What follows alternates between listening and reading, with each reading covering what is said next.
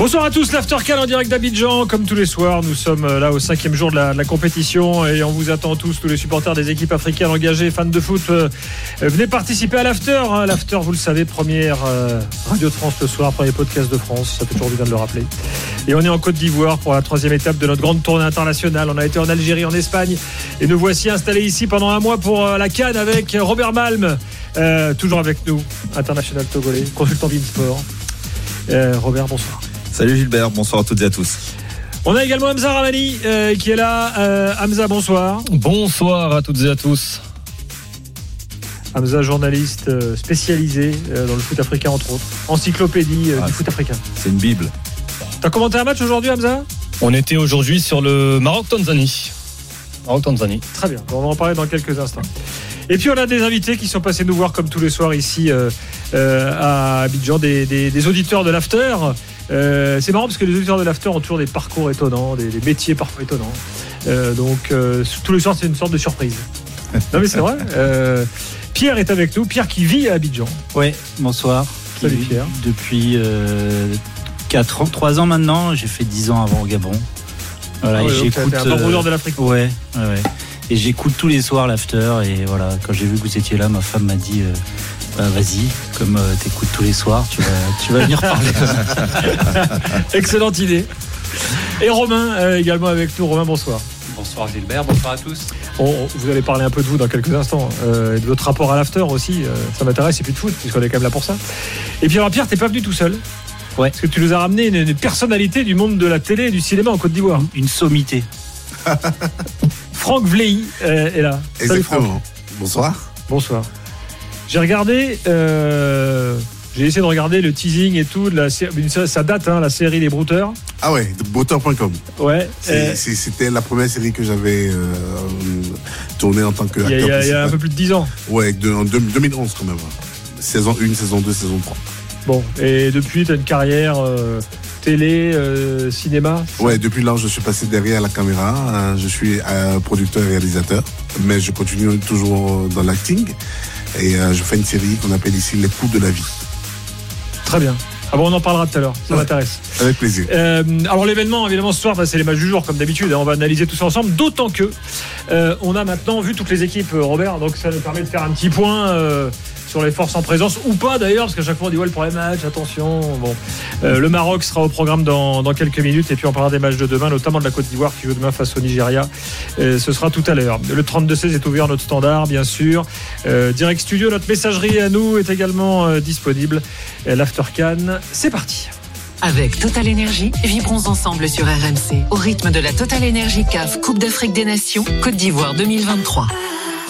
RMC, l'After en direct d'Abidjan. Tout à l'heure, on parlera plus en longueur de la Côte d'Ivoire et du match de demain. Euh, petit point logistique euh, ici, à, ici à Abidjan, ça n'existe pas en France, ça. Mais j'ai appris aujourd'hui que pour les jours de match, quand c'est des jours en semaine, euh, en gros à midi, tout s'arrête quoi. Exactement. Les administrations, euh, les entreprises. Demain, c'est Les écoles. Ouais, il n'y Demain, a pas école. Ouais. Il y a Demain, pas on- école. demain, on est jeudi, je veux Ouais. dire. euh, Oui, mais demain, demain, il n'y a pas école. Et même, et même dans le système privé, il n'y a, pas il y a, pas- il y a pas école demain. Pour que les L'équipe gens nationale aillent joue. euh, supporter. Ah. Alors moi, j'en appelle à la Fédération française de foot.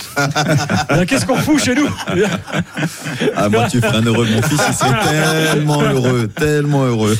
Non mais ça, je veux dire, ça passe tranquille, quoi. Il y a pas de, c'est normal. Non, c'est normal, c'est normal. Euh, là, on est sûr de faire déjà trois jours à la maison. Et puis ensuite, euh, en fonction du parcours des éléphants, on ira, on ira jusqu'à la finale. Ça fera sept jours. C'est le jour cadeau. Bon, bah, c'est un fonctionnement qui est pas mal. Bon, cela dit, demain le match est dans l'après-midi. Ouais. Il n'est pas, il est pas en soirée. Donc, euh, Malgré ça. Euh, et alors, tu, tu le sens comment, toi, demain? Alors euh, voilà, tu vois, je, je suis déjà dans les couleurs et Ouais. euh, euh, je sens qu'on va que, que ça sera un gros match et on a intérêt à gagner euh, 2-1 direct. Bon, puis comme ça, t'es qualifié. Troisième match, tu peux faire tourner. Exactement. Bon, attention, le Nigeria, c'est quand même pas rien. Donc, euh, on, on va en reparler tout à l'heure. Euh, racontez, euh, raconte. Alors toi, tu, tu, Pierre, tu le disais, tu, tu suis l'after en podcast depuis l'Afrique depuis quelques quelques années. Ouais. L'after, c'est souvent un truc de- d'expatrié. hein.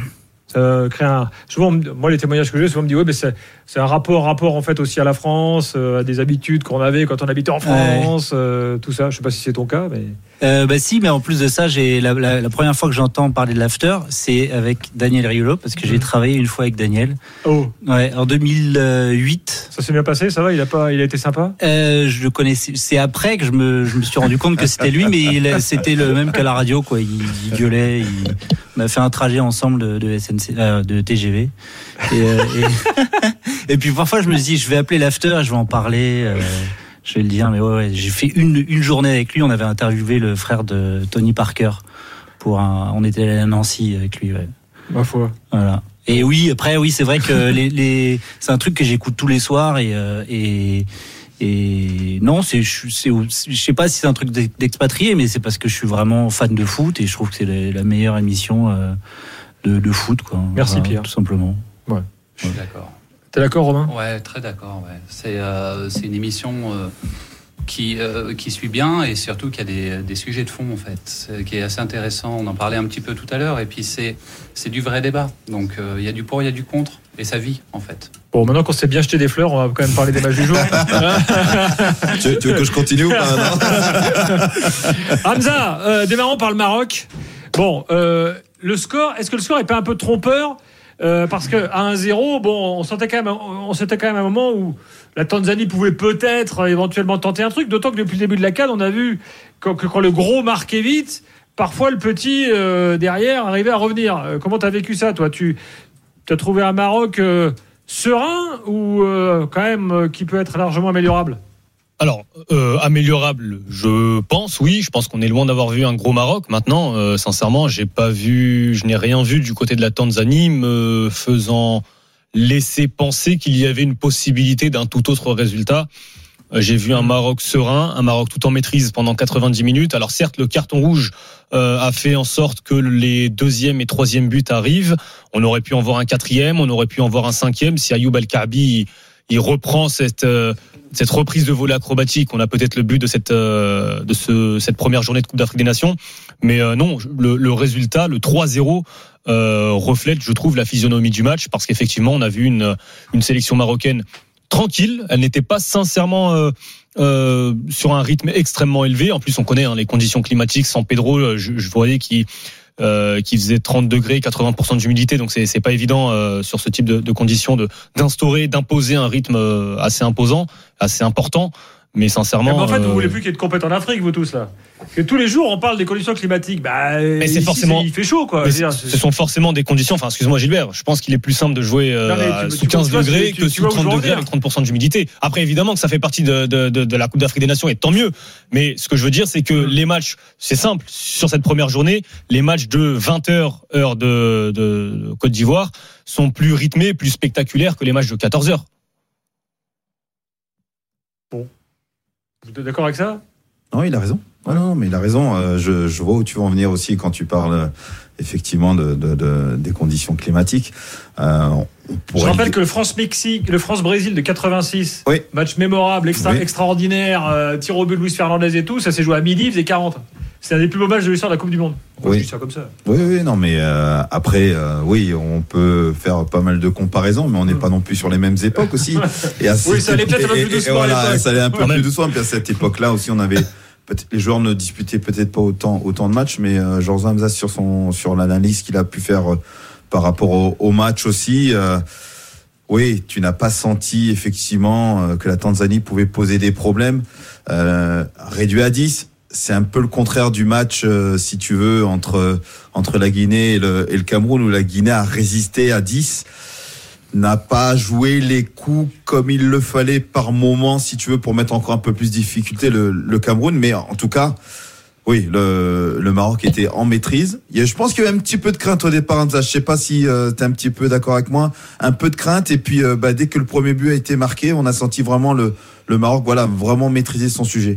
Ce qui est vrai, c'est que sur la première demi-heure, je rappelle que le but arrive sur un coup de pied arrêté, un coup franc de, de Ziyech, euh, bien frappé, repoussé par le gardien, et puis derrière euh, Romain Saïs qui, qui vient marquer. C'est vrai que sur la première demi-heure, la possession euh, ou, la maîtrise plutôt, pas la possession, parce que c'était plutôt équilibré en termes de possession, mais la maîtrise, je trouve, était plutôt marocaine. Mais effectivement, il y avait ce manque de situation, ce manque d'occasion de but.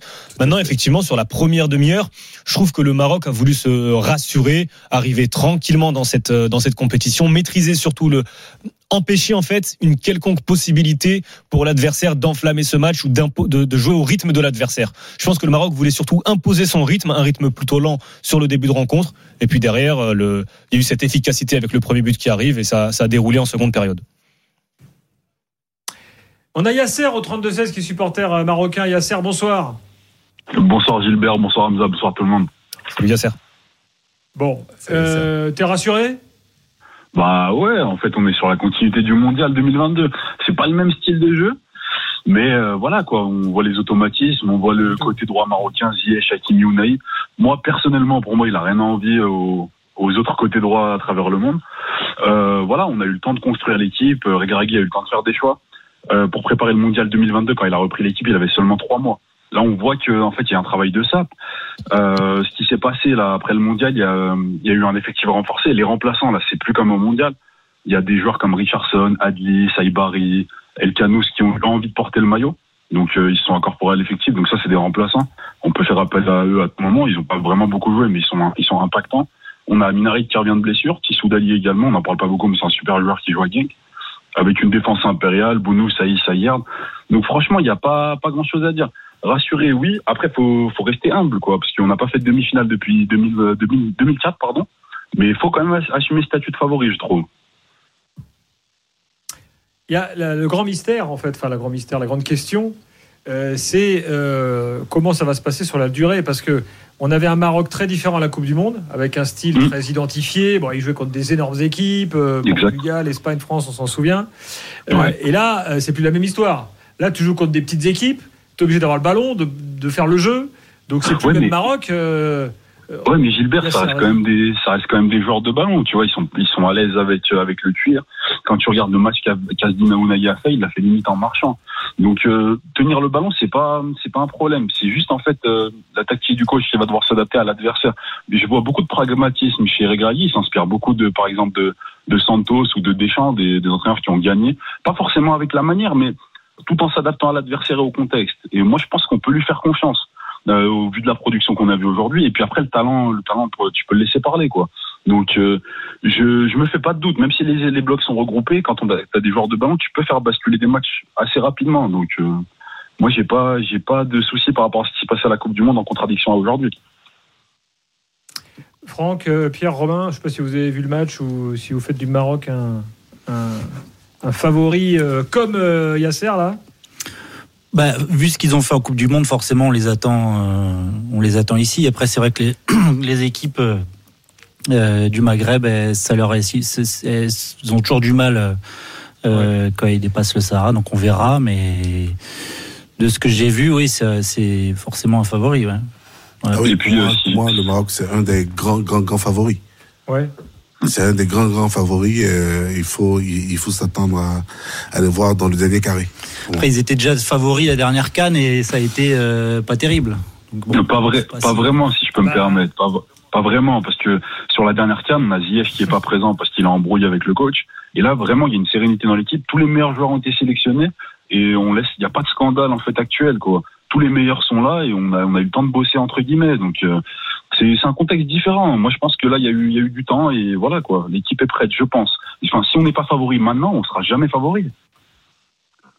Non, mais t'as raison de pas te planquer. Euh, voilà. Moi, tu vois, autant, autant Belmadi, il a plutôt tendance à se planquer. Non, mais c'est vrai, il arrive en disant euh, Nous, non, c'est rare, on s'est foiré à la dernière canne, on n'arrive pas là, euh, genre en roulant des mécaniques.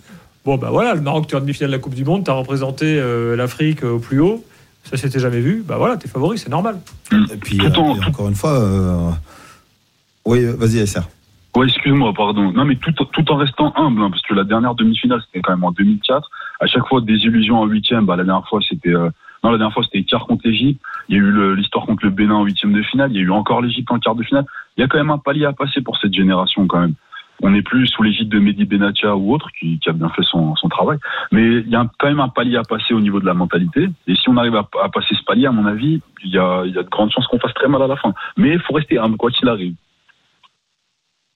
Ouais, et puis c'est vrai, vrai avec les, les joueurs aussi qui composent cette sélection. Alors tu parlais tout à l'heure de, de travail tactique. Je dirais moi plus sur l'animation euh, que, le, que le Maroc euh, peut faire peut faire la différence. Tu vois techniquement quand tu vois le le, le but de Ouani, euh, comment il est amené effectivement du côté droit, mais les le redoublement de passes dans les petits espaces et la précision technique sur ce but, ce but-là, oui, euh, quand tu vas jouer contre des équipes qui vont avoir un bloc renforcé, bloc bas, où ça va être dense, notamment dans, dans le cœur du jeu, là, je pense que techniquement, des joueurs pourront faire la différence qu'à une seule condition, qu'on retrouve ce genre de situation avec des redoublements de passes, mais que ça aille très vite et non pas de temps en temps. J'ai pu voir Ziyech aussi par moment, alors c'est le Bien petit sûr. bémol, et essayer de tenter des choses un tout petit peu tout seul.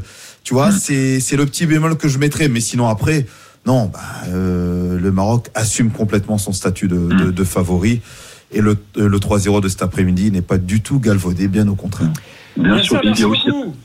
il y a- pardon, Gilbert, il y avait juste Ah, un oui, dernier oui, point sur lequel j'aimerais aborder. Je suis vraiment désolé. Euh, c'est c'est au niveau des terrains. Je ne sais pas si vous êtes, euh, si vous avez l'info, mais là actuellement, le terrain sur lequel ils ont joué, c'est euh, c'est des jardiniers marocains qui s'en occupent. C'est mandaté par une société française.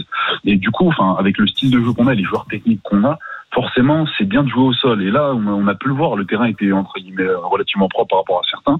Donc, est-ce que ça va être dans la continuité sur les autres terrains? J'espère. Mais en tout cas, ça, c'est un facteur prédominant encore plus que le climat, j'ai l'impression. Après, j'espère que ça va nous sourire si ça Ah, continue comme ça. depuis le début de la CAD, là, il n'y a, pas- il y a pas de souci de terrain. hein. Non, non, non, c'est vrai. Euh, le match du Nigeria, quand même, Gilbert. marchés. Ah, mais- Euh, non. Ouais, le, non, le stade Ouattara, c'est vrai que la pelouse n'a pas l'air folle. Hein. C'était la Félicie, Ouais. non Exact, comme ça. ouais. Oui, oui, oui, oui, oui, oui, ça n'a pas l'air euh, dingue, c'est vrai. ont eu des gros problèmes il y a quelques mois avec Ouais. il y avait des grosses pluies. Là. Ouais, ouais. Euh, Ouais, mais c'était résolu en temps. Ouais, c'était. Ouais. Ça a avec- été résolu en temps. Alors- la, la preuve, le jour même du match, qu'il a, Ouais. il, il a plu, mais il y avait, il y avait rien Oui. sur le terrain. Il a- C'était pas la il a- même pluie. Il y a eu une Ouais. énorme pluie le jour de l'inauguration. Exactement. C'était un gros flop. Mm. Mais euh, ouais, Ouais, j'avais fait l'inauguration au stade à Libreville en 2012. Il y avait une coupure de courant, donc c'était un peu plus. euh, Ouais. c'était Brésil. Ils sont mais- malins les deux, les, les deux Ivoiriens là. Tu vois, c'est mais tout va bien. Ouais, Au Gabon, ça c'était va. pire. Ça va. Ça va, on a Et- vu pire que ça. Ouais, non, s'il y avait un classement à faire au niveau des pelouses, peut-être que celui de, du stade Ouattara est un cran en dessous de tout ce qu'on a pu voir. euh, Euh, sur- euh, quand même- t'es juste, quand même sur des standards mais, internationaux. mais là. oui, eh, on est d'accord, on Voilà. est d'accord, Gilbert. Ouais, ouais, il y a, il y a eu un le énorme. grand truc de la CAD, ouais, voilà, sont exactement, pourris, ouais, ouais. euh, il fait trop chaud. Non, non, il y a vraiment un, un gros gap de passé. On sent qu'effectivement, on, on veut proposer du spectacle. Il faut, je dis toujours, hein, si vous voulez du spectacle au foot, donnez les outils aussi nécessaires pour que les joueurs puissent faire du spectacle. Après, c'est à eux de se servir effectivement de, de l'outil qu'on leur met à leur disposition. Merci Yasser. Merci à vous, merci les gars, bonne soirée, merci Bonne soirée. infiniment. Bonne soirée.